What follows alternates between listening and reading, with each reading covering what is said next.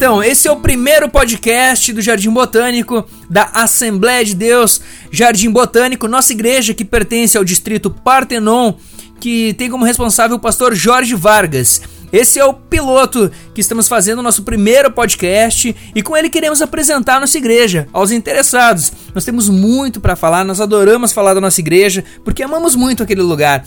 E tenho certeza que você vai achar bem interessante esse nosso primeiro podcast. E esse podcast, assim como todos os demais que serão disponibilizados futuramente, é, você encontra em todas as plataformas de podcast e também nas mídias sociais do Jardim Botânico, tanto no YouTube como no Facebook, Instagram. Você vai encontrar links e nós pedimos para que você comente, compartilhe, para que você interaja conosco para a gente possa entender uh, o que você está achando desse trabalho que a gente está desenvolvendo, esse trabalho novo que a gente está desenvolvendo e se quiser nos visitar, todas as quartas-feiras às 20 horas, nos reunimos como igreja para orar uns pelos outros. E aos sábados, uh, também às 20 horas, nós temos o nosso encontro semanal da igreja, onde também nos reunimos para debater sobre temas importantíssimos para a igreja contemporânea. E ali podemos ouvir uns aos outros e assim encerrarmos a nossa semana em comunhão com os irmãos. E é claro, não menos importante, aos domingos temos o nosso culto dominical, onde nos reunimos a partir das 19h30. Olha só, 19h30. Ao contrário dos demais cultos que é às 20 horas, esse às 19h30, onde cultuamos ao nosso Deus Trino Todo-Poderoso. E você é nosso convidado, tenho certeza que você será, você será muito bem recebido ali pelos nossos irmãos ok? Nosso endereço é Travessa Serafim Terra 133, bairro Jardim Botânico, em Porto Alegre.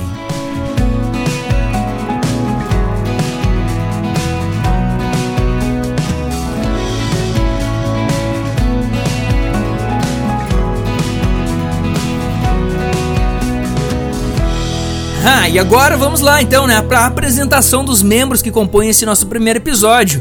É um time aí de peso e eu quero que cada um fale seu nome e também a atribuição que ele é aferida na, na nossa igreja. Bom, meu nome é Rodrigo Majewski, eu sou o encarregado da congregação, usando aqui a terminologia da Assembleia de Deus, que significa que eu sou pastor da congregação do Jardim Botânico em Porto Alegre. Boa noite, o meu nome é Edileno, eu faço parte da, da liderança da, da congregação, trabalho com os jovens e também lidero a parte da música. Bom, então vamos lá. Eu sou Gabriel Cândido, sou segundo encarregado do Jardim Botânico. É, ajudo ali a pastorear a igreja é, juntamente com o pastor Rodrigo e mais o, o Israel e o Edileno, que também não deixam de ser pastores, né, que estão juntos nesse trabalho de apacentar as vidas que nos foram confiadas pelo Senhor. Estamos é, já há quatro anos ali, né, juntos. Bom, eu sou Israel Ramírez, faço parte da liderança da congregação também, junto com os demais companheiros aí que já se apresentaram. E, digamos, diga-se de passagem, eu sou o cara por trás da câmera, ou na verdade por trás do celular, né? Sou eu que gravo as lives aí que aparece todos os domingos na página da igreja. Então a gente muito feliz em estar aí compartilhando juntamente com vocês.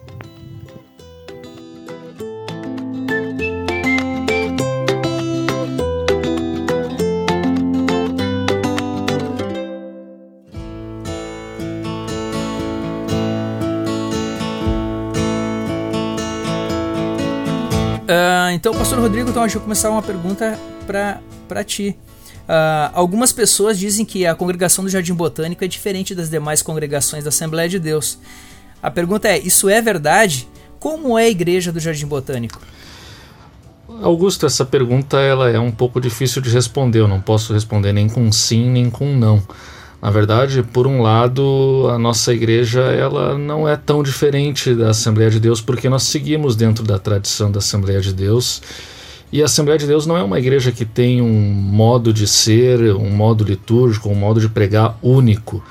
Então, muito do que se faz na nossa congregação é feito também em outros lugares, em todo o Brasil, nas Assembleias de Deus.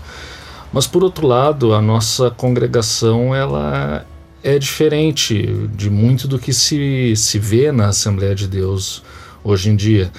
E isso eu falo não no sentido de que nós estamos rompendo ou, ou abandonando, digamos assim, a nossa, a nossa tradição, longe disso. Mas o fato é que nós fazemos um culto um pouco mais simplificado, por um lado. Isso, por exemplo, no aspecto da música, quando nós damos mais ênfase ao canto congregacional, toda a igreja, e não, então, consequentemente, não costumamos ter nem coral nem cantores. Isso talvez seja falado mais adiante, quando tocarmos no tema da música, né? Mas também o, o nosso culto ele é do início ao fim pensado e centralizado na palavra de Deus. Isso significa que tudo que nós fazemos, desde a oração inicial até a despedida, é orientado pelas Escrituras. É, então há uma ênfase muito grande no ensino da Escritura. A pregação sempre tem que ensinar e isso às vezes acaba levando a alguns mal entendidos, né? As pessoas às vezes pensam que ao invés de pregar nós estamos ensinando. E na verdade não é isso. Eu fui professor por muitos anos antes de assumir o pastorado na congregação, e eu posso dizer que o que eu fazia como professor é muito diferente do que eu faço como pregador. É, mas a questão é que não existe pregação que não ensine ao mesmo tempo. Pregação não é apenas um ensino, mas toda pregação tem que ensinar. E talvez algumas pessoas acostumadas com outras realidades na Assembleia de Deus não estejam tão acostumados com uma pregação que ensine ou com um culto que ensine e acabam achando então que o nosso culto se se resume a ensino da Escritura, quando na verdade não. Nosso culto se, se orienta pela pregação da palavra de Deus e isso acaba afetando tudo, toda a liturgia e, na verdade, também a forma como nós nos relacionamos uns com os outros. É, até porque. É... Uh, o pastor Rodrigo Majewski ele é muito conhecido por muitos anos ter congregado na, na matriz aqui de Porto Alegre e ser um frequentador assíduo da escola bíblica dominical, né? Talvez por isso possa haver essa, essa relação, como ele citou, né? De pessoal, será que ele ensina ou é, ou é um pregador que está ali entregando a mensagem? Não, o, em, relação a, em relação a isso que tu falaste, Augusto, uh, na verdade, essa percepção, esse questionamento que as pessoas fazem em relação à congregação não é apenas em relação à minha pessoa, mas isso já é feito há muito tempo em relação a todas as pessoas que pregam, né? porque a nossa liturgia é um pouco diferente do que normalmente nós vemos na Assembleia de Deus, porque, por exemplo, a pregação ela tem um tempo que nós consideramos um tempo mínimo, né, de pelo menos 40 minutos, mas muitas vezes vai mais do que isso, vai chegar a uma hora de pregação às vezes. Então há uma priorização no, na, na pregação e, e, nós não consideramos que o convite que é feito após a pregação é algo essencial que tenha que ser feito sempre, muito menos que ele tenha um papel mais importante do que a própria pregação. Muito pelo contrário, é a pregação que tem um poder por si só de transformar as pessoas, de levá-las ao arrependimento, à conversão, à fé. Então, nesse sentido, talvez por as pessoas não não verem um, um, convite após a pregação, ou talvez pelo fato de as pessoas verem que a escritura está sendo pregada com uma sequência e não é uma mensagem assim meramente evangelística de uma, algo mais básico, elas podem vir a pensar que nós estamos apenas ensinando a escritura ao invés de pregar a escritura, mas na verdade nós estamos pregando todo o conselho de Deus. Estamos pregando aquilo que Deus escreveu ao longo de toda a escritura e não, não queremos reduzir a mensagem que pregamos domingo após domingo a alguns pontos chaves evangelísticos ou a, a soluções para os problemas que as pessoas enfrentam. O evangelho ele é muito maior e muito mais amplo do que isso. E por isso essa necessidade de que toda a escritura seja pregada.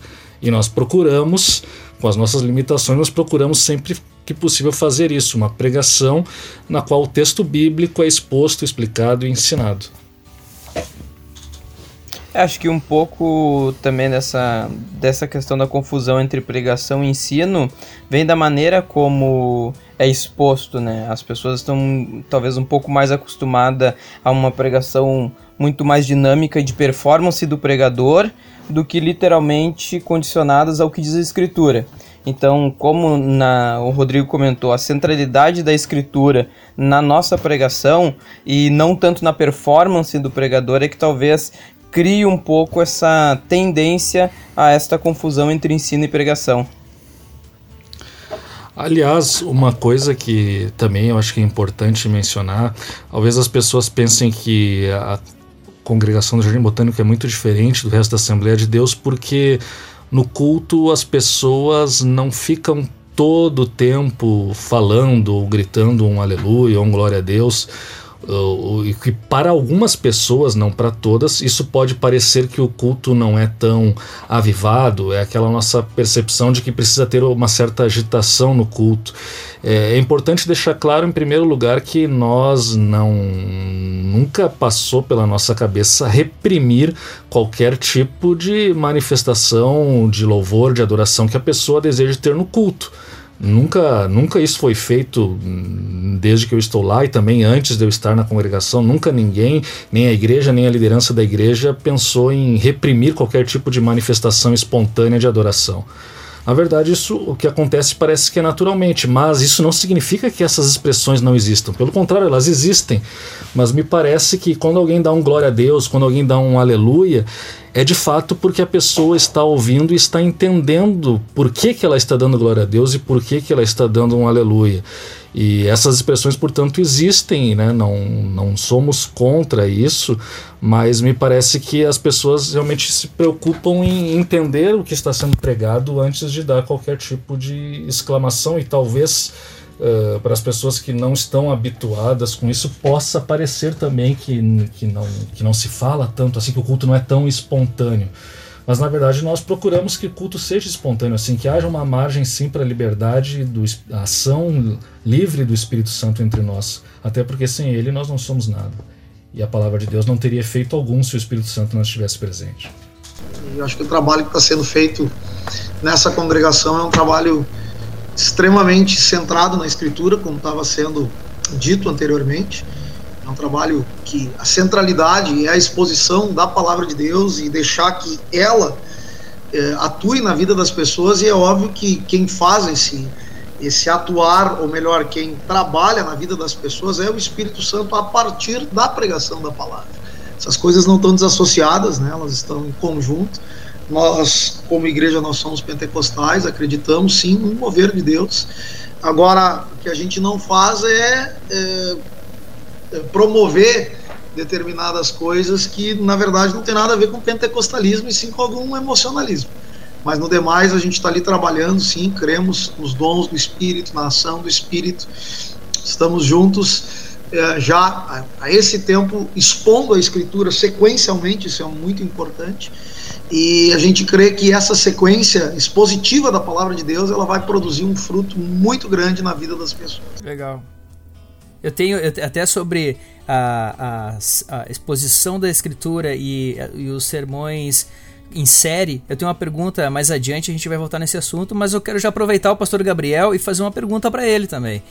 Que é o seguinte: em nossa congregação existem muitos membros que leem e estudam teologia em diversas fontes também. E como em qualquer outra igreja isso acontece, uh, como os livros de outras editoras e até mesmo cursos. Mas também temos membros que são, uh, estão há muitos anos ali no, na congregação do Jardim Botânico. Então, qual é o segredo para manter essa unidade da igreja, mesmo podendo haver pensamentos divergentes em alguns pontos teológicos?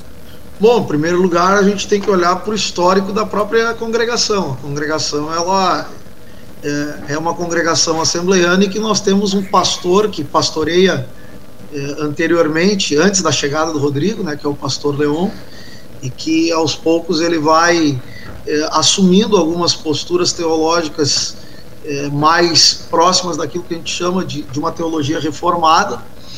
E não obstante tenham membros da igreja que não não tenham esta teologia talvez nas suas mentes.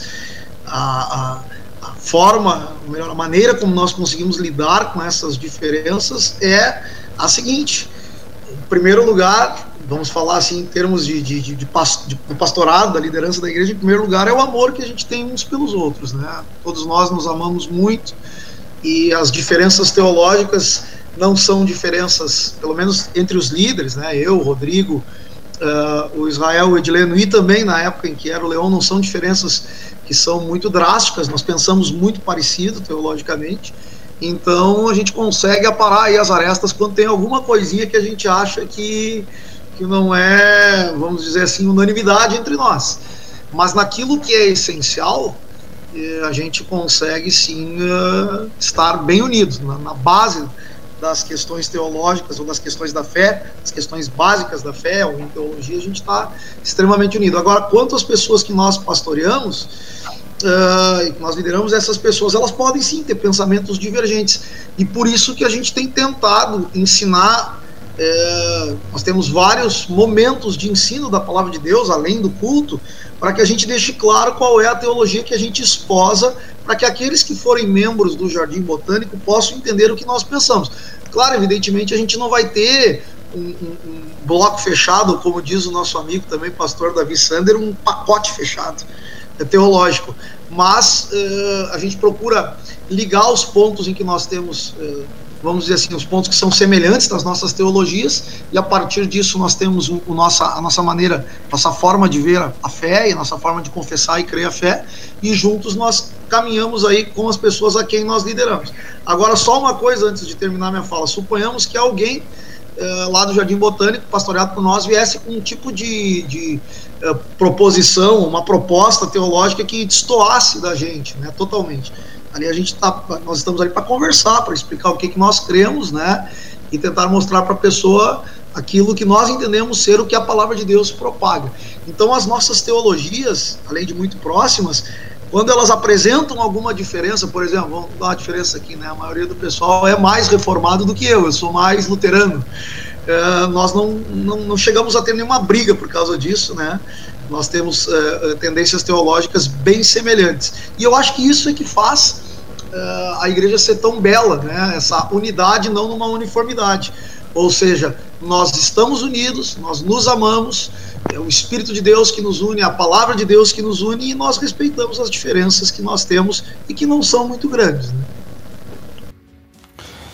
É, eu acho até que nesse sentido, Augusto, que o pastor Gabriel está falando, é, é muito interessante aqui deixar, deixar isso bem claro que às vezes as pessoas podem dizer assim, ah, lá no botânico o pessoal é calvinista, ou lá no botânico o pessoal é luterano, ah, lá no botânico o pessoal não é pentecostal, ah, lá no botânico tem sensacionista ou coisas desse tipo. Na verdade, nada disso é verdade. O que acontece é que a liderança estudou, uh, não só a liderança, mas muitos membros estudaram, leram livros de diversas correntes teológicas. E há uma certa tendência entre muitos de gostarem de diversos aspectos da teologia reformada. Mas isso não significa que a igreja seja uma igreja calvinista ou que a igreja seja uma igreja que rejeita o movimento pentecostal ou a atualidade dos dons ou coisas desse tipo.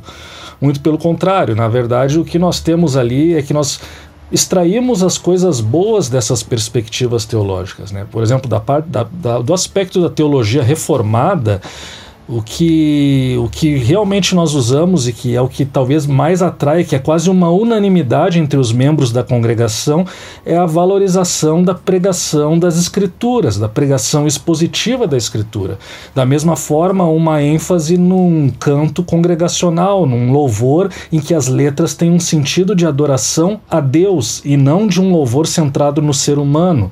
O culto, a pregação, a mensagem, tudo é voltado para Deus e não voltado para o ser humano, ou seja, um aspecto mais teocêntrico e não antropocêntrico. Né? Procuramos que a nossa teologia, que a nossa pregação, que a nossa música, que as nossas orações sejam voltadas para a glória de Deus e não para a glória humana.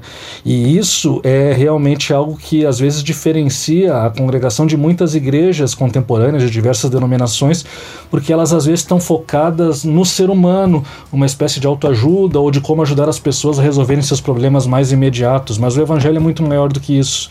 E o evangelho tem a ver com a glória de Deus.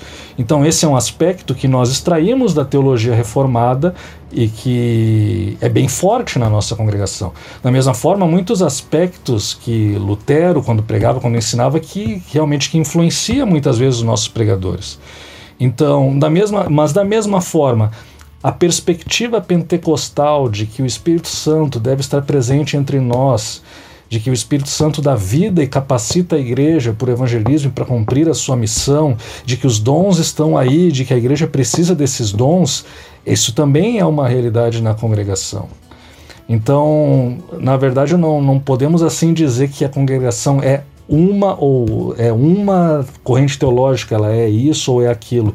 Mas na verdade nós aprendemos com as diversas tradições e procuramos sempre nos orientarmos pela escritura, procuramos sempre sermos o mais bíblico possível e procuramos também não criar atritos com pessoas por causa de, termina, de termos e de conceitos teológicos, do tipo, ah, aquele lá é arminiano, aquele lá é luterano, aquele lá é calvinista. E aí nós ficamos pregando explicitamente sobre isso para discutir assim. Não, nós procuramos evitar esse tipo de coisa, porque a nossa prioridade é a proclamação do evangelho do reino de Deus. O reino de Deus é maior do que essas discussões. Rodrigo, o que eu queria só elencar aqui com o que tu está dizendo é o seguinte: o que eu quis, eh, concordo com toda a tua fala, e o que eu quis dizer é o seguinte: não obstante tudo isso que tu disseste, todos nós temos as nossas formações teológicas, né? Todo, todo mundo tem um modo eh, de pensar teológico. O que eu quis eh, deixar, assim, quis fazer com que seja realçado é isso. Na maioria das pessoas que lideram ali, ou em todos nós, vamos dizer assim, uh, existe uma tendência a ter uma preferência pela teologia A, B, C, D ou E. Agora, isso não significa, eu acho que tu colocaste muito bem, que nós, como Igreja do Jardim Botânico, estamos assumindo assim: nós somos uma igreja reformada, ou nós somos uma igreja luterana, ou que do púlpito saia isso assim: olha, é Lutero, é Calvino. Não, a gente trabalha com a Escritura. É, e também nós olhamos para algumas perspectivas pentecostais. Eu, por exemplo, tenho literaturas pentecostais, eu sei que tu tens também.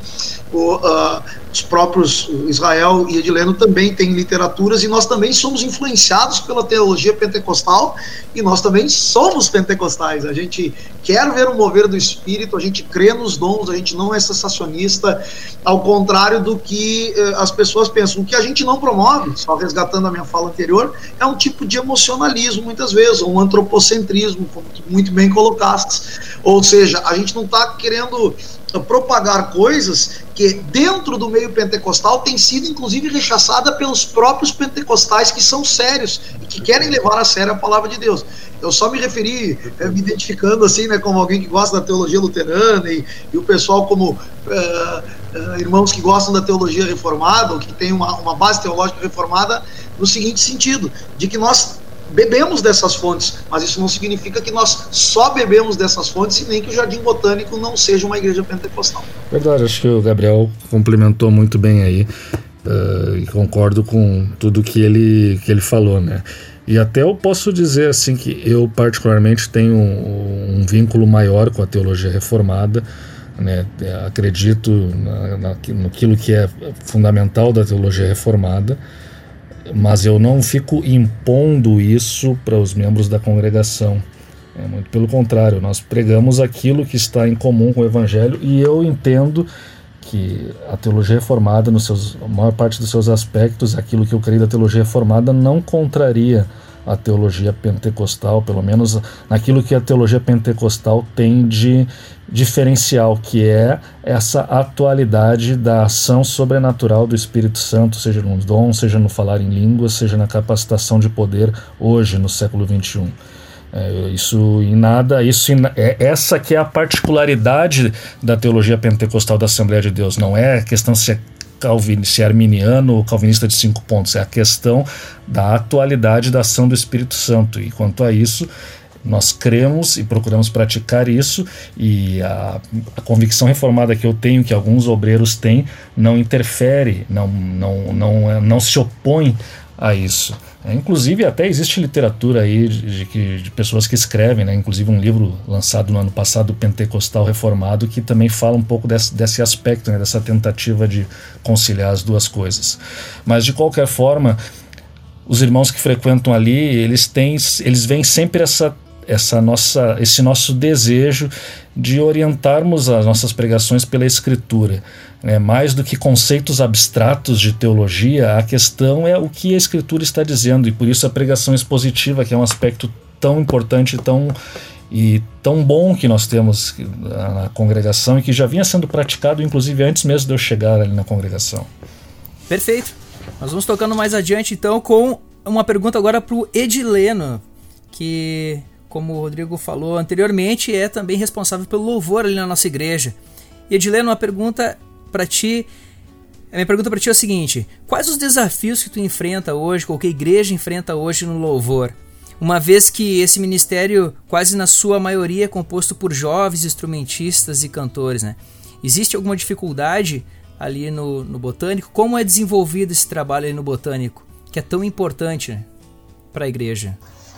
Sim, olha, Augusto, é, como a gente vem fazendo um trabalho há algum tempo, na verdade o botânico já há muito tempo, como o, foi comentado, né, foi, começou esse trabalho com muito, muito outras pessoas, inclusive o próprio pastor Jorge conta um testemunho de que eles não tinham músicos, né, e que eles oravam muito para que Deus desse uh, músicos ali para a congregação, né? Na experiência que ele teve como pastor ali mesmo da congregação. E ele mesmo conta, contou a nós, né? E várias vezes no próprio culto que uh, hoje Deus atendeu né, oração que hoje o botânico ele é bem farto de músicos né e de músicos com muita qualidade então isso foi crescendo né na medida que que o próprio Leon quando foi pastor começou então a ter aí essa essa iniciativa né, de ter músicos e apareceu esses músicos então para poder cooperar.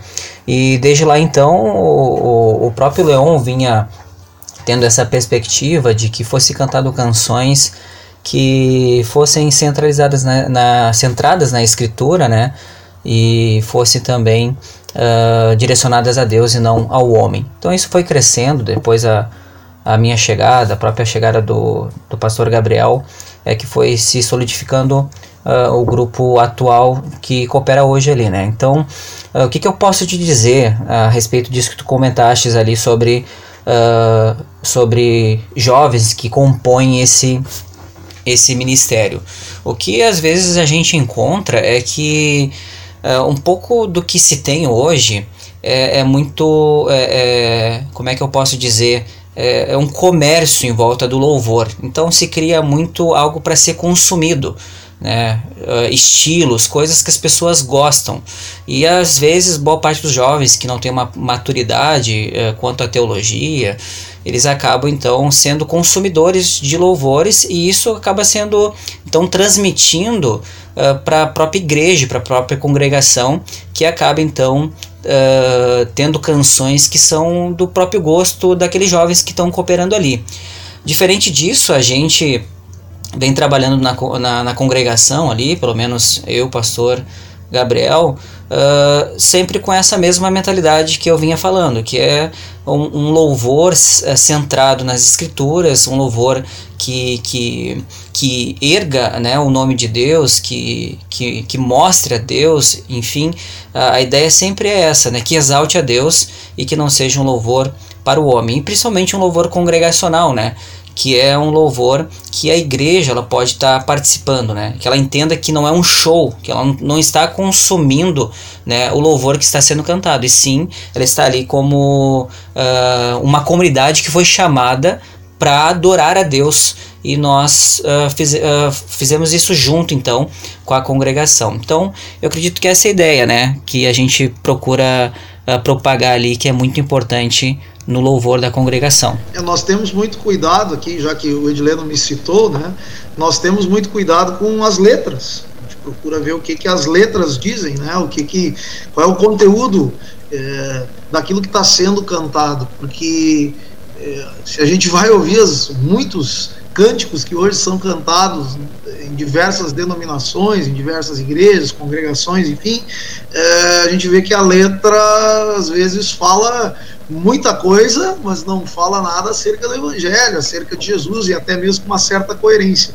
Então, o pastor Leon deu início a esse trabalho é, de cuidado com as letras e o pastor Rodrigo tem é, dado continuidade a isso. Né? Tem também pedido que nós, é, em conjunto, tanto eu quanto o Edileno, que nós cuidemos bastante esse aspecto, porque muito mais do que uma música que seja cativante ou bela, o que importa de fato é aquilo que está sendo transmitido a partir do que está se cantando, daqui, do, do conteúdo daquilo que está se cantando. Então eu acho que é, é, é, um trabalho muito bem feito nesse sentido ali no Botânico, esse cuidado que se tem pra, com o conteúdo das letras das músicas que nós cantamos. Elas são músicas que têm um sentido teológico, bíblico muito coerente e que tem muito a ver também com a própria teologia, com a própria pregação que nós esposamos ali na congregação. É interessante, né, pastor Gabriel, porque é, eu lembro aqui que tem até mesmo alguns professores de faculdade que fazem versinhos, corinhos cantados para que os alunos aprendam fórmulas, aprendam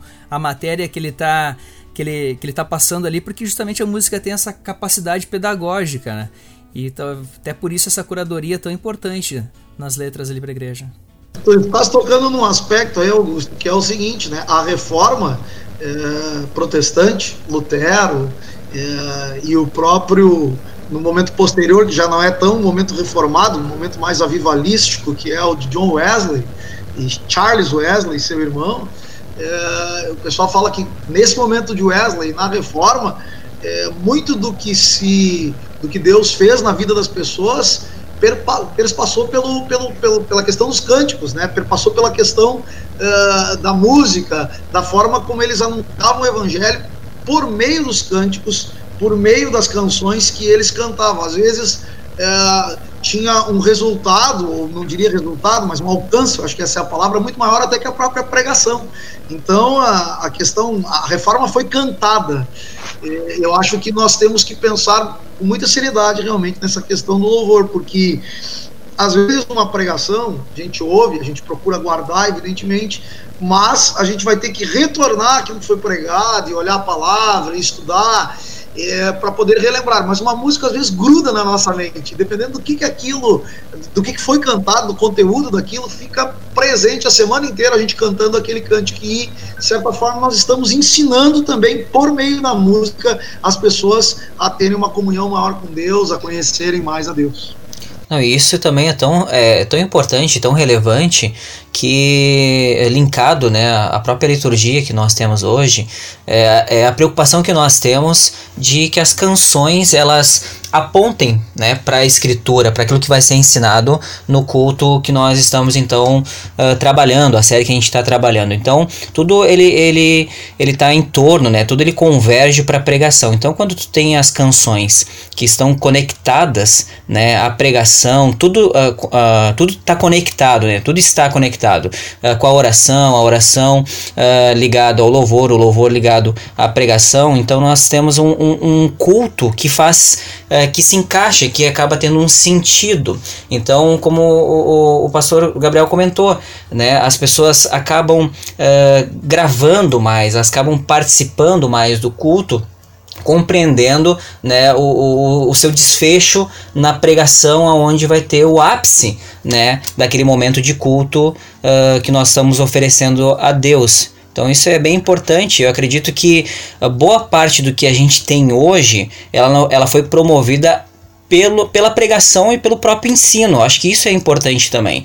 Então, a, a maturidade que há hoje dos louvores e o que a gente está cantando, enfim, tudo aquilo que vai estar linkado à liturgia, uh, veio por meio da pregação e das escrituras, que faz com que a gente entenda que o louvor ele deva, uh, deve ser, né, então, orientado uh, pelo, pelas escrituras, um louvor bíblico, né, até para que a igreja aprenda também teologia, o próprio evangelho através do louvor, né?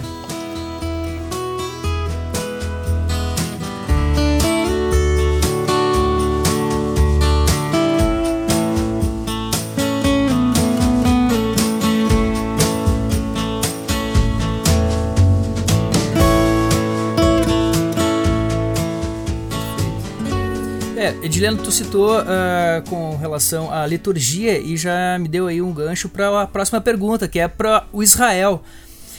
Israel, e recentemente uh, eu tive a oportunidade de fazer um vídeo uh, que foi uma ideia que surgiu no, no mentoreamento. É um vídeo que falava um pouco da liturgia da nossa congregação.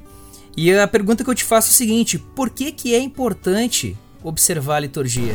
Bom, Augusto, na verdade, assim como os demais têm comentado, né, tudo, tudo se a gente for ver está se conectado com, com as escrituras. Então, a liturgia não seria diferente, né? Na verdade, o que eu posso ressaltar sobre a liturgia é um pouco a mais do que o, os companheiros aí já acabaram comentando, que é sobre a pregação, que é sobre o louvor. Uh, e no nosso caso, nós temos uma. Queria ressaltar aqui uma pequena peculiaridade, que é, por exemplo, nós temos três cultos semanais, né? Nós temos na quarta-feira um culto que nós chamamos de oração, porque ele é estritamente é, definido para oração mesmo. Então nós é, fizemos uma breve meditação nos Salmos, né?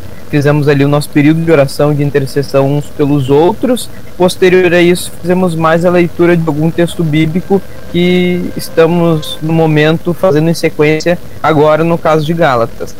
Nós temos o nosso culto de sábado, como também já comentamos, é um culto um pouco mais voltado para a questão do estudo e do ensino, né? Uh, que vai focar é, um, um culto um pouco mais dinâmico que as pessoas podem participar e ainda mais como comentou sobre o vídeo, que é muito bem esclarecido, é sobre o nosso culto de domingo e a, é, a, particularidade que é o culto de domingo, né? Então ele é o nosso principal culto de adoração coletiva e tudo no culto, como deve ser, conforme é, a orientação bíblica, ele é voltado para o Evangelho, ele é voltado para as Escrituras. Né? A adoração coletiva, ela também tem esse enfoque. Algum dos, uh, dos irmãos aí comentou sobre não ser um culto passivo, né? onde as pessoas vão simplesmente lá como se fosse consumir, mas elas são participativas, né? um culto onde elas respondem ao que está sendo proposto. Uh, podemos destacar aqui alguns pontos principais. O primeiro deles é esse que a centralidade da escritura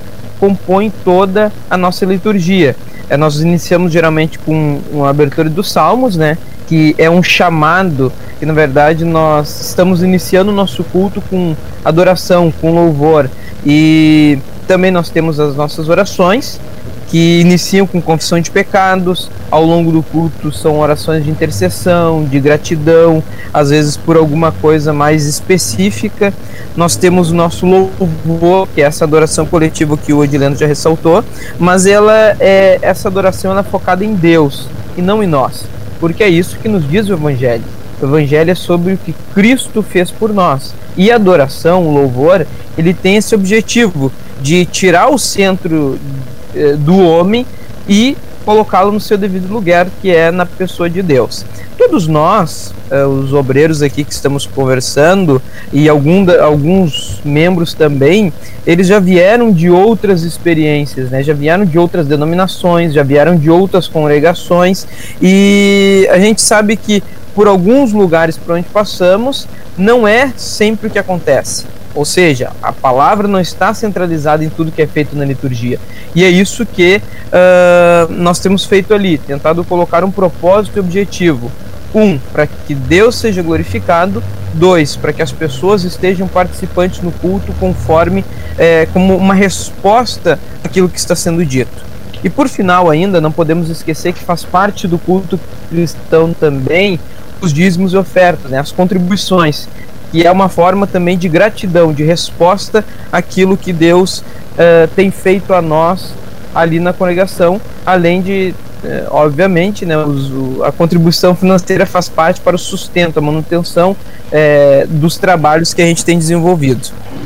Principalmente, nós vemos a centralidade da Escritura na pregação, né? Alguém também comentou que nós fizemos séries expositivas. É, às vezes pegamos e eu queria ressaltar aqui que em 2017 nós usamos o ano inteiro o livro de Atos dos Apóstolos. Então nós passamos praticamente todos os domingos de 2017 pregando o livro de Atos dos Apóstolos, né? E essa centralidade da escritura de forma expositiva, ela acaba por é, não nos permitir pregar apenas aquilo que nós gostaríamos de pregar, mas sim pregarmos o evangelho na forma como ele está colocado. E ainda dentro do, da liturgia, nós temos o, a leitura dos salmos né, durante o culto, em que nós lemos um salmo e a igreja responde aquilo que está sendo lido também, contribuindo nessa leitura, e nós temos a nossa confissão de fé, que todos os domingos nós temos ali uma confissão de fé diferente, em que é lido, a igreja concorda com o que é lido, e a, como ela concorda, ela também lê novamente, respondendo aquilo que a confissão de fé está nos propondo.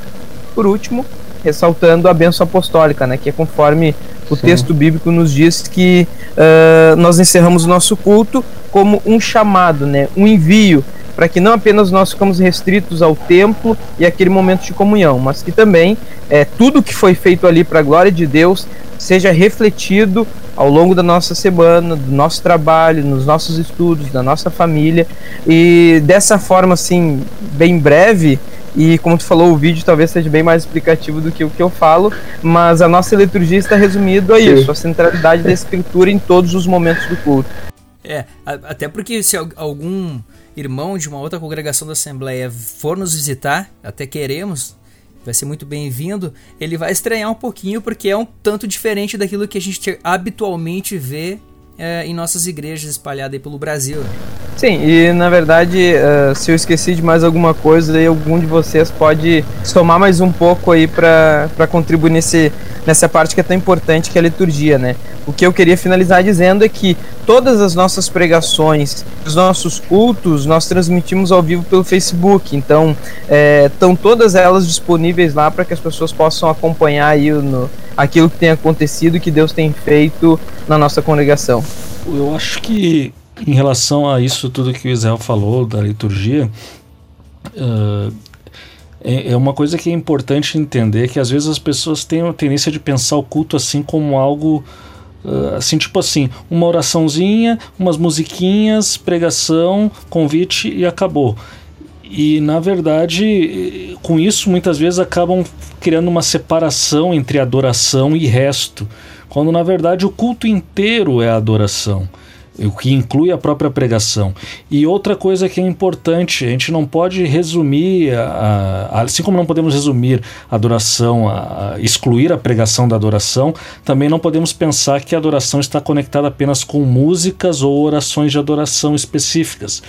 Mas, na verdade, muitas coisas que se fazem no culto também são adoração, como por exemplo a leitura de confissões de fé. Nós estamos confessando a nossa fé diante dos homens e fazemos isso em resposta à palavra de Deus.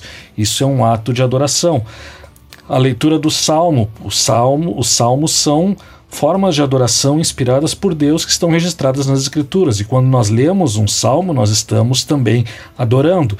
Isso pode não parecer exatamente adoração na mentalidade contemporânea, porque nós temos uma mentalidade muito autoexpressivista, né? Aquela coisa assim de pensar assim que eu tenho que falar algo que está no meu coração, senão não é adoração. E na verdade, por dois mil anos não foi assim. E a gente não tem que reinventar a roda da adoração agora no século XXI. Então, esses momentos de leitura da escritura, de, de oração, de pregação, eles são também adoração. Eles são importantes também. E é por isso que nós temos esses momentos e valorizamos esses momentos. E por isso também, às vezes, nós intercalamos as músicas com a leitura do salmo, ou com uma oração de intercessão, ou com uma oração de ação de graças, ou com uma confissão de fé. Nós fazemos essa intercalação porque também entendemos que o louvor não é uma experiência mística, na qual a pessoa tem que ficar ali cantando a música, repetindo dez vezes para ela entrar num estado alterado de consciência e ter comunhão com Deus. Não, isso não é adoração, isso é paganismo. É, cristianismo não, não, adoração no cristianismo não é esse tipo de experiência mística. Na verdade, o culto é uma experiência coletiva mais do que uma experiência individual minha com Deus. Então, todos esses momentos que nós intercalamos, esses diversos momentos do culto, eles nos ajudam também a ter essa consciência coletiva, essa consciência de que nós adoramos a Deus juntos, que não adoramos a Deus sozinhos, que não somos só eu e Deus no mundo, mas somos nós e nossos irmãos, e que sem os nossos irmãos nós não somos igreja. E precisamos dos nossos irmãos para estarmos juntos e sendo a nossa fé edificada. Então, de certa maneira, tudo isso está conectado com a maneira como organizamos o culto. Nós sabemos que a Assembleia de Deus é uma igreja, de certa maneira, antilitúrgica, mas ela tem uma liturgia tanto ela tem uma liturgia que quando eles quando eles vão na nossa congregação, eles percebem que tem algo diferente. Se eles percebem que tem algo diferente, é porque eles têm uma liturgia que é diferente. Então é uma liturgia não escrita, mas todo mundo sabe como é o padrão do culto na Assembleia de Deus. E o nosso padrão litúrgico ele não é muito diferente disso. A única questão é que, como eu falei lá no início, nós deliberadamente vamos colocando esses elementos no meio do culto. Colocamos ali uma confissão para que nunca nos esqueçamos de confessar nossos pecados e nunca nos esqueçamos da nossa condição de pecador. Colocamos uma oração específica de ação de graças, colocamos uma oração específica de intercessão, que é o equivalente à oração pelos pedidos de oração colocamos a leitura da escritura, que também normalmente acontece no, no culto assembleano, só que nós costumamos priorizar os salmos na leitura. E, mas não costumamos ter corais e nem cantores individuais, porque privilegiamos a igreja cantando, porque a igreja deve cantar. A igreja não é, não está lá para ser entretida, não está lá para ver uma obra de arte, ela está lá para participar da adoração. Então ela não deve assistir os outros cantando, salvo situações excepcionais, mas ela deve cantar e participar junto de tudo que é feito. Eu queria só complementar, até dei uma talhadinha ali no Rodrigo, me perdoa, a Igreja Assembleia de Deus tem uma liturgia. É, quando sim, eu, inclusive, eu, eu, uso, eu uso o seguinte termo, né? Eu usei, aliás, eu usei a seguinte palavra, eles, não como se nós fôssemos desconectados da Assembleia de Deus, não é isso? Nós somos a Assembleia de Deus. Quando eu digo eles, é o seguinte: cada dirigente de congregação que pensa de repente de uma forma diferente de nós em relação à liturgia do culto, é, vai é, trabalhar com com a sua liturgia, com a maneira como ele, como esta pessoa entende que a liturgia é, deve é, estar presente ou deve ser é, colocada diante da congregação, como ela deve ser composta, como é que ele vai compor a liturgia do culto em que ele está é, muitas vezes propondo para a congregação, dirigente da congregação. Agora, quando eu digo tudo isso, é, eu estou querendo dizer o seguinte: é, como o Rodrigo disse, ninguém vai inventar a roda. Não se pode colocar elementos dentro do culto, e isso aí já é uma questão um pouco mais profunda para se analisar, né? uma, uma questão, é um debate um pouco mais profundo. Não se pode colocar elementos dentro do culto que não estejam de acordo com aqueles que são bíblicos, e muitas vezes o que nós vemos, e aí o Rodrigo elenca alguns deles, são elementos que não têm é, se nós formos olhar para a Escritura, não tem nenhum sentido serem colocados em uma liturgia, e isso, infelizmente, não só na Assembleia de Deus, em qualquer denominação, nós vamos ver liturgias que muitas vezes não são centradas na Escritura, não são centradas na palavra, não são liturgias bíblicas. Agora, a Assembleia de Deus tem uma liturgia? Tem, e eu até é, entendo, embora ela não seja uma liturgia é, prescrita e nem fixa, não é uma liturgia que a, muita gente diz assim, ah, a Assembleia de Deus não tem uma liturgia engessada, ela tem uma liturgia dinâmica, eu entendo que há elementos litúrgicos assim, é como o pastor Rodrigo disse, ela, a, a, nossa denominação tem uma liturgia. O que nós estamos tentando fazer ali no Botânica, e acredito que estamos fazendo, não é nos contrapormos à Assembleia de Deus, não é isso, isso acho que tem que ficar bem claro e todo mundo é, que está, que vai nos ouvir, acredito que saberá isso. Nós não estamos nos contrapondo, como o Rodrigo muito bem disse, nós somos pentecostais, temos formação, uma formação teológica é, que bebe de uma ou outra fonte, mas o que nós queremos é um culto que seja extremamente bíblico. E com isso eu estou dizendo o seguinte: existem cultos uh, que não têm a mesma liturgia que nós uh, professamos ou que nós fazemos ali, o termo sempre é complicado, né? É, não se faz liturgia, né? Mas que nós apresentamos diante de Deus, que nós, é, nós pensamos numa liturgia para ser a liturgia que é, o culto seja, essa liturgia vai compor o culto, né? Nós pensamos nisso, na composição da liturgia do culto a Deus. Nós, nós quando olhamos para a Assembleia de Deus, nós vamos ver que temos sim uh, outras uh, congregações que também, não obstante sejam diferentes, ou melhor, sejam, que têm uma liturgia diferente da nossa, eh, são liturgias que são bíblicas e que, e que a gente consegue enxergar ali um, uma ideia que uh, glorifique a Deus, que, que Deus seja uh, glorificado e que também as pessoas possam sair dali edificadas. E eu só queria completar dizendo o seguinte, que a liturgia do botânico, ela foi uh, aos poucos uh, sendo trabalhada a partir da ideia, como o próprio Edileno já tinha dito, e agora o Rodrigo ressaltou, a partir da ideia de que o culto todo seja voltado para a glória do Senhor. Então, nós não temos pontas soltas na nossa liturgia. Nós procuramos fazer com que todas as coisas estejam interligadas. Então, a confissão de fé está interligada com o salmo que vai ser lido, está interligada com os cânticos que vão ser cantados, está interligada com a mensagem da noite, para que o culto todo, de uma forma bela e coesa, seja oferecido àquele que vive e reina para todo sempre.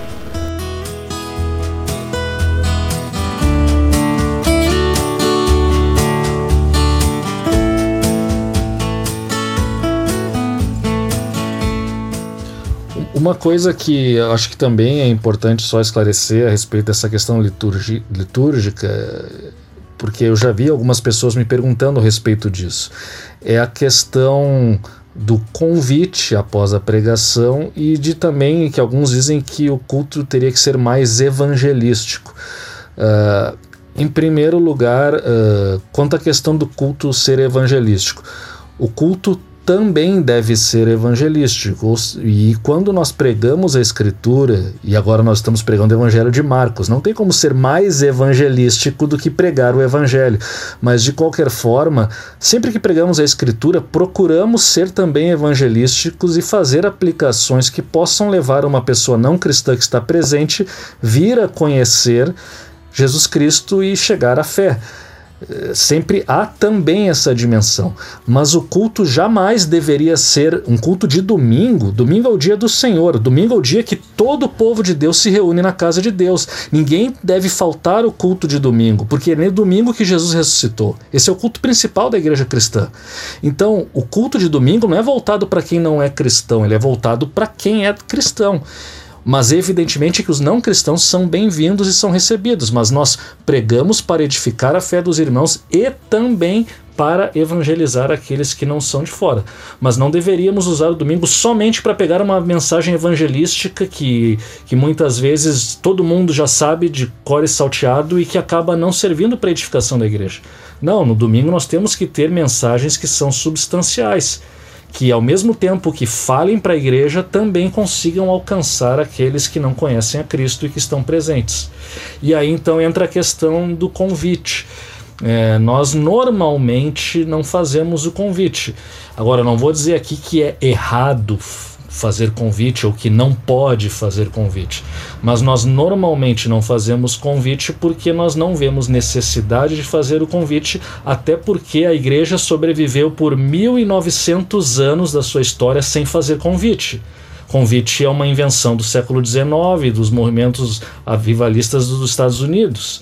E a, era uma ideia bem pragmática de tentar levar as pessoas à fé entendeu? Teve lá seu fruto e é uma herança que, que o movimento pentecostal, de certa maneira, introduziu nas, em boa parte da sua liturgia, tem esse elemento do convite né, que tu faz um convida os, aqueles que foram tocados pela palavra a passar à frente. A ideia no primeiro momento é para que os que não crentes viessem à frente, mas depois como começou a haver poucas pessoas não crentes no culto, então se começou a generalizar o convite, qualquer problema que exista no universo, a pessoa pode vir na frente para receber uma oração, e isso muitas vezes acaba se tornando o principal momento do culto, quando na verdade esse não é um a escritura não coloca esse elemento como elemento fundamental do culto uh, orar pelos irmãos, é evidentemente que isso é bíblico, mas nós entendemos que a palavra de Deus ela toca no coração da pessoa e se a pessoa vem à fé, nós vamos conversar com essa pessoa e vamos orar por ela.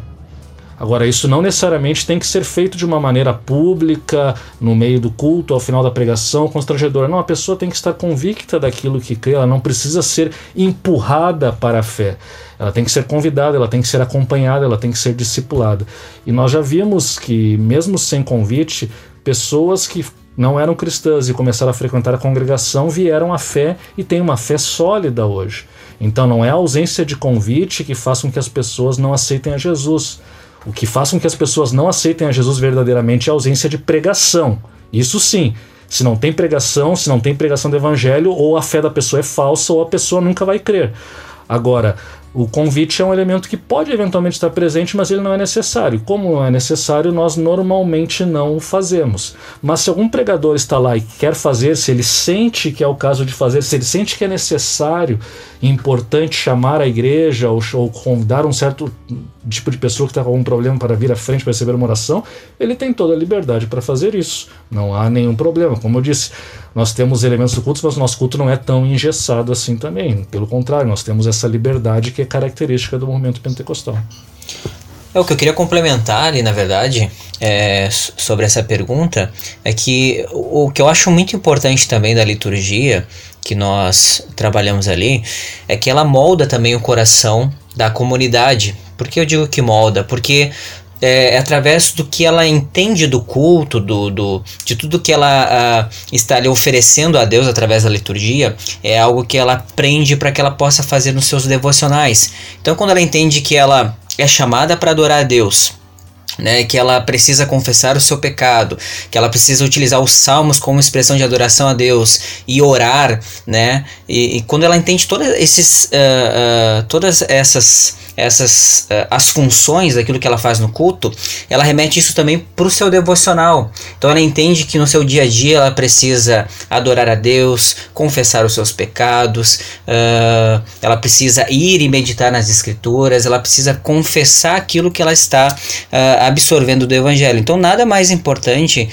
de, de que entender essa liturgia é, é moldar a nossa vida conforme que as escrituras uh, vem trazendo. Então, essa, uh, eu acho que isso é extremamente importante, porque isso vai fazendo com que as pessoas entendam que elas podem oferecer a Deus um culto e um culto bíblico, porque é o espelho daquilo que elas têm aprendido uh, no culto de domingo, né? O culto quando nós nos reunimos como igreja. Então, acho que isso é, é só uma colocação que eu queria que eu queria falar, porque com certeza isso, pelo menos na minha vida, mudou bastante. Eu acredito que na vida da congregação, né? Isso acabou sendo uma forma de moldar também a forma com que eu me relaciono com Deus, o meu devocional. Então eu entendo que. E isso as escrituras apontam. Isso que é o melhor, né? Nossa liturgia está sendo algo que está sendo trazido pela, pelo Evangelho pelas Escrituras. Então o culto, ele é o ápice disso e ele nos molda, né, essa liturgia, aquilo que acontece no culto nos molda para viver todos os dias então da nossa vida. Então acho que isso é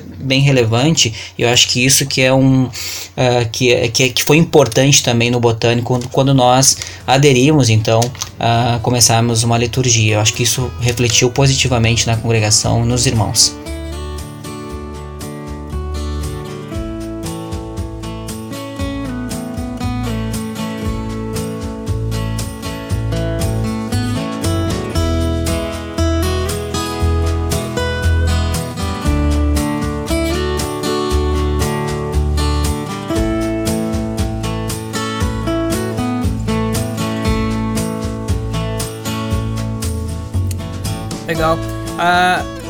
Última pergunta, então, e vou direcionar lá para o pastor Rodrigo, mas também ela fica aberta para que vocês possam comentar, caso se sintam à vontade.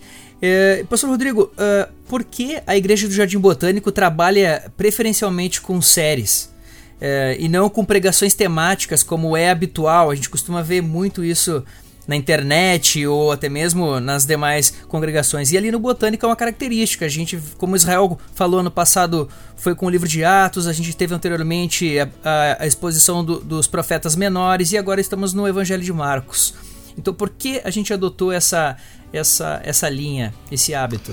É, na, na, verdade, quando falamos em séries, né, uma série também poderia ser uma série temática. Até nós já tivemos séries temáticas algumas vezes, séries sobre adoração, séries sobre vida cristã, mas porque em alguns momentos, de fato, séries temáticas são importantes, são úteis para a igreja.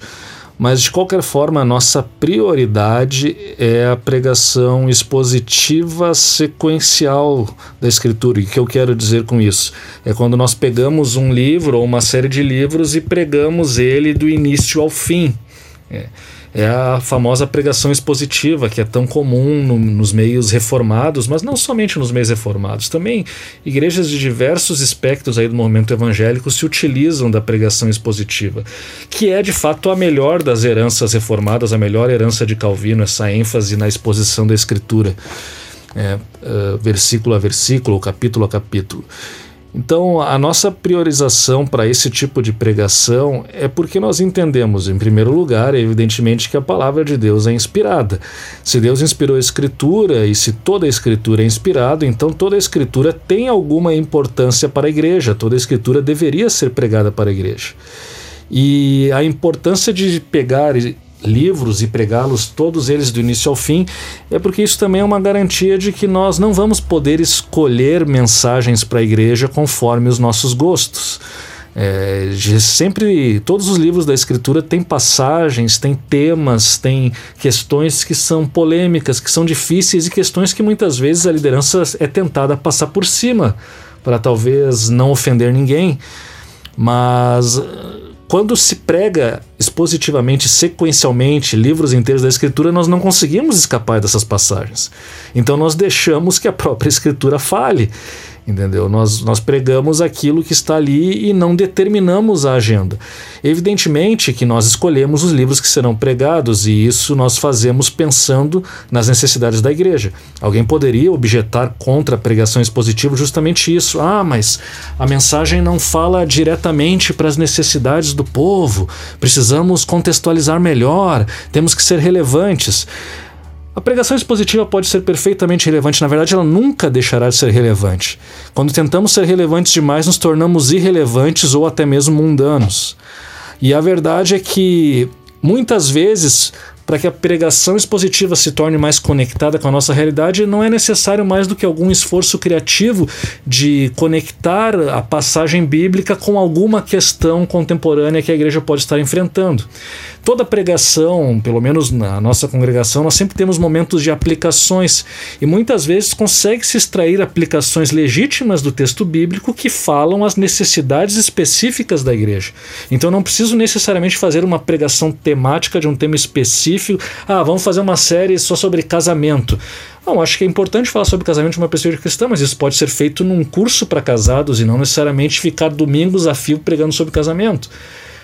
E, mas também, da mesma forma, quando eu prego a escritura, haverá momentos em que as aplicações serão feitas direcionadas para casais ou para situações no casamento. Então não precisa ser uma pregação específica sobre casamento para que eu alcance os casais e alcance situações que estão sendo vivenciadas nos casamentos. Então, eu acho que a pregação expositiva ela é relevantíssima, ela é importantíssima por isso e ela pode sim ser conectada com as necessidades e com aquilo que a igreja está passando e necessitando no momento. Vai muito da habilidade do pregador e daqueles que estão programando a série. Mas então, concluindo, pregamos expositivamente, sequencialmente, porque queremos pregar todo o conselho de Deus, queremos pregar tudo aquilo que ele ensinou e não queremos negligenciar nada da sua palavra. Somando ao que o Rodrigo falou, né, uma expressão que é o evangelho todo para o homem todo, né? Então é não fugir de determinados temas ou até mesmo livros bíblicos. E também como ele comentou ali a questão sequencial, essa questão de sequência para dar mais profundidade ao que está sendo ensinado e falado, pregado, nós não usamos somente no culto de domingo, mas nós usamos no culto de sábado também, né? A última série que nós fizemos foi A Vida Centrada no Evangelho e a série atual é uma comunidade centrada no Evangelho. Então isso nos mostra um, um crescimento progressivo no entendimento do tema. E essa questão sequencial nós usamos também nos nossos grupos, né? Nós temos grupos de homens, grupo de mulheres, nós temos o mentoreamento e todos eles seguem também uma questão de sequência para dar mais profundidade do que de repente ficarmos é, hoje um assunto aqui, amanhã outro assunto ali, depois outro assunto lá e na verdade não tem um acompanhamento tão grande daquilo que está sendo tratado. Então é, a sequência dentro de um livro ou dentro de um tema, principalmente a, dos livros bíblicos, como nós usamos, ela vem a trazer um maior crescimento para a vida daqueles que estão ali ouvindo ou até mesmo aqueles que estão ali é, estudando determinado assunto. É interessante que eu estava comentando com um amigo sobre a, a, nossa liturgia, como era a igreja do Jardim Botânico, e na igreja dele, ele congrega num outro local, e ele dizia que lá as pregações eram temáticas, mas, mas que ele gostaria de começar a fazer pregações expositivas, aliás, em série, porque os jovens gostam muito de série, né? Séries como Netflix. Eu, não, não, cara, tu tá entendendo tudo errado. Não, é, é isso, não. Mas a gente tá. a gente está caminhando aqui para o final desse podcast, já faz aqui um, um bom tempo. E eu gostaria de pedir uh, considerações finais uh, de, dos nossos participantes, para que vocês deixem uma mensagem para aqueles que estão nos ouvindo e um convite também para nos visitar, vir a, conhecer a nossa congregação, o qual apresentamos aqui nesse, nesse primeiro programa. Bom, da minha parte, eu gostaria de deixar aqui para o ouvinte é, essa mensagem de que ele nunca deixe de buscar a Deus, buscar aprender mais de Deus, buscar ter esse relacionamento com Deus por meio das Escrituras, por meio da oração. Pratique a oração da Escritura e não deixe de congregar. É, não sei se você congrega em alguma igreja, se congrega na Assembleia de Deus, Procure uma igreja bíblica, congregue nesse lugar e seja edificado pela comunhão com os irmãos, pela pregação da palavra, adore a Deus em comunidade com os irmãos. Com certeza a sua vida vai mudar, a sua fé vai aumentar, você vai ter um crescimento espiritual, vai se tornar mais semelhante a Jesus Cristo. Esse é o desejo que nós temos, inclusive especialmente para aqueles que congregam conosco ali na congregação Jardim Botânico. E para aqueles que então não congregam conosco, estão convidados a participar então dos nossos cultos, nossos momentos que já foram anunciados aqui. As portas estão abertas. Né? Se você ouviu falar alguma coisa, talvez tenha ouvido falar mal da congregação, ao invés de dar ouvido a esse tipo de coisa, vá lá e veja com seus próprios olhos aquilo que é feito lá. É, nós não nos achamos melhores do que ninguém, superiores a ninguém, mais inteligentes do que ninguém, mas nós cultuamos a Deus da maneira que nós achamos mais bíblica, mais adequada e que edifica mais a nossa fé, sem excluir a possibilidade de que outras formas também possam ser edificantes e bíblicas, mas entendemos que aquilo que nós estamos fazendo é importante para o povo de Deus, é importante para a edificação da fé. E você é convidado a estar conosco, a conhecer e ver tudo aquilo que acontece nos domingos, nos sábados e nas quartas-feiras. Deus abençoe. Bom, o pastor Rodrigo já falou praticamente tudo, né? É, quase não tenho nada mais a falar, mas da minha parte eu endosso tudo que ele disse. Venha nos conhecer, aqueles que é, têm desejo de, de saber como é que funciona ali, né? Como é que nós trabalhamos tudo aquilo que a gente comentou aqui nesse podcast. E, eu queria também convidar aqueles uh, que, uh, de alguma forma, uh, estão com vontade de nos conhecer, mas que de repente tem algum preconceito, algo assim, que, que venham estar junto conosco. Venham a participar dos cultos e a estar juntamente conosco, celebrando o Senhor. Que Deus possa continuar abençoando a congregação do Jardim Botânico e as vidas que ali congregam, as vidas que estão ali uh, cultuando ao Senhor, que estão ali uh, vivendo para a glória de Deus em comunidade. Que o Senhor continue abençoando a nossa congregação e também todas as demais congregações, como o Rodrigo mesmo disse, as pessoas que congregam em algum outro lugar, que possam estar buscando a Deus, buscando a presença de Deus, uh, estando, sendo fiéis a Ele ouvindo a sua palavra, ouvindo a escritura, porque eu tenho certeza que assim como a escritura tem moldado a nossa vida ali no Jardim Botânico, ela pode mudar a vida de todos aqueles que a escutam. Deus abençoe a todos. Deixar minha consideração aqui então, é, primeiramente assim, é um prazer, né, poder servir a Deus com esses homens aí que têm levado muito a sério a obra de Deus. É isso que eu posso dizer para quem está ouvindo, né, uh, esse podcast hoje que tem homens que levam a sério uh, o evangelho, a teologia, que querem de fato ensinar uh, as escrituras para o povo, né? Então, o que você vai encontrar lá é isso, né? Pessoas que estão levando a sério, então, o evangelho e querendo viver uma comunidade uh, humilde, uma comunidade é, que viva né, de forma humilde, que viva de uma forma que está disposta sempre, está sendo ensinada sempre a se arrepender e a perdoar e crescer em amor.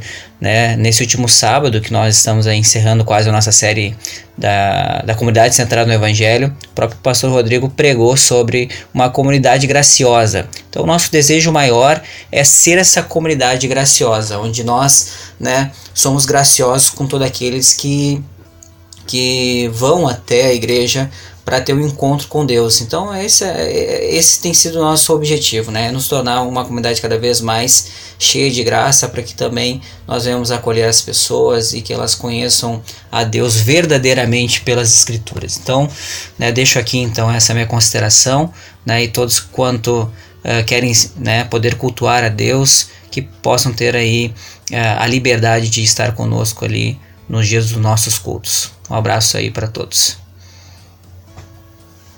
Como consideração final da minha participação no nosso podcast, eu queria deixar aqui a minha, minha gratidão a Deus pela membresia do Jardim Botânico, né, que nós estamos ali há alguns anos já é, cooperando junto com os irmãos, sendo abençoado por essa comunhão, como o Edilano falou aí, do, entre a própria liderança da igreja, que também é com a própria igreja. Né? É muito é, fácil estar liderando é, pessoas que também têm o propósito de servir a Deus, de ter uma vida centrada no Evangelho, de enfrentar os desafios que a vida cristã nos, nos propõe, mas acima de tudo é algo maravilhoso, né? Porque a graça de Deus estão diferentes, né? Tão é, cheias de peculiaridades, mas que ao mesmo tempo todas elas colocam debaixo da cruz é, tudo aquilo que elas são, tudo aquilo que elas possuem, tudo aquilo que elas fazem.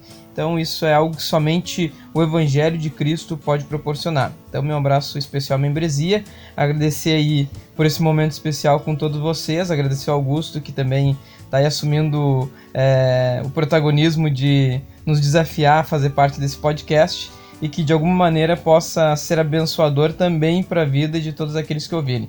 Um abraço a todos. Perfeito, então a gente chega ao final do primeiro podcast do Jardim Botânico. Esse é um piloto, a gente vai compartilhar em todas as nossas redes sociais. Eu espero muito que você que esteja nos ouvindo tenha sido abençoado com o que foi passado aqui pelos nossos pastores. E com, comente, compartilhe com seus amigos, nos dê um feedback para que a gente possa melhorar também. Esse foi um pouquinho extenso, mas é porque a gente também tem muito a dizer. A gente quer falar a respeito da nossa congregação, que nós amamos tanto, e existem tantas outras coisas que a gente gostaria de falar. Quem sabe nos próximos episódios a gente venha a comentar. Então, se você ficou curioso, quer conhecer um pouco mais sobre essa igreja que nós comentamos aqui, que é a Assembleia de Deus da Congregação do Jardim Botânico, fica o convite para estar conosco aos domingos às 19 horas. Olha só, é 19h30, sábado às 20 e também nas quartas às 20 horas. Na Travessa Serafim Terra, 133, bairro Jardim Botânico, em Porto Alegre. Que Deus abençoe vocês e até, até a próxima.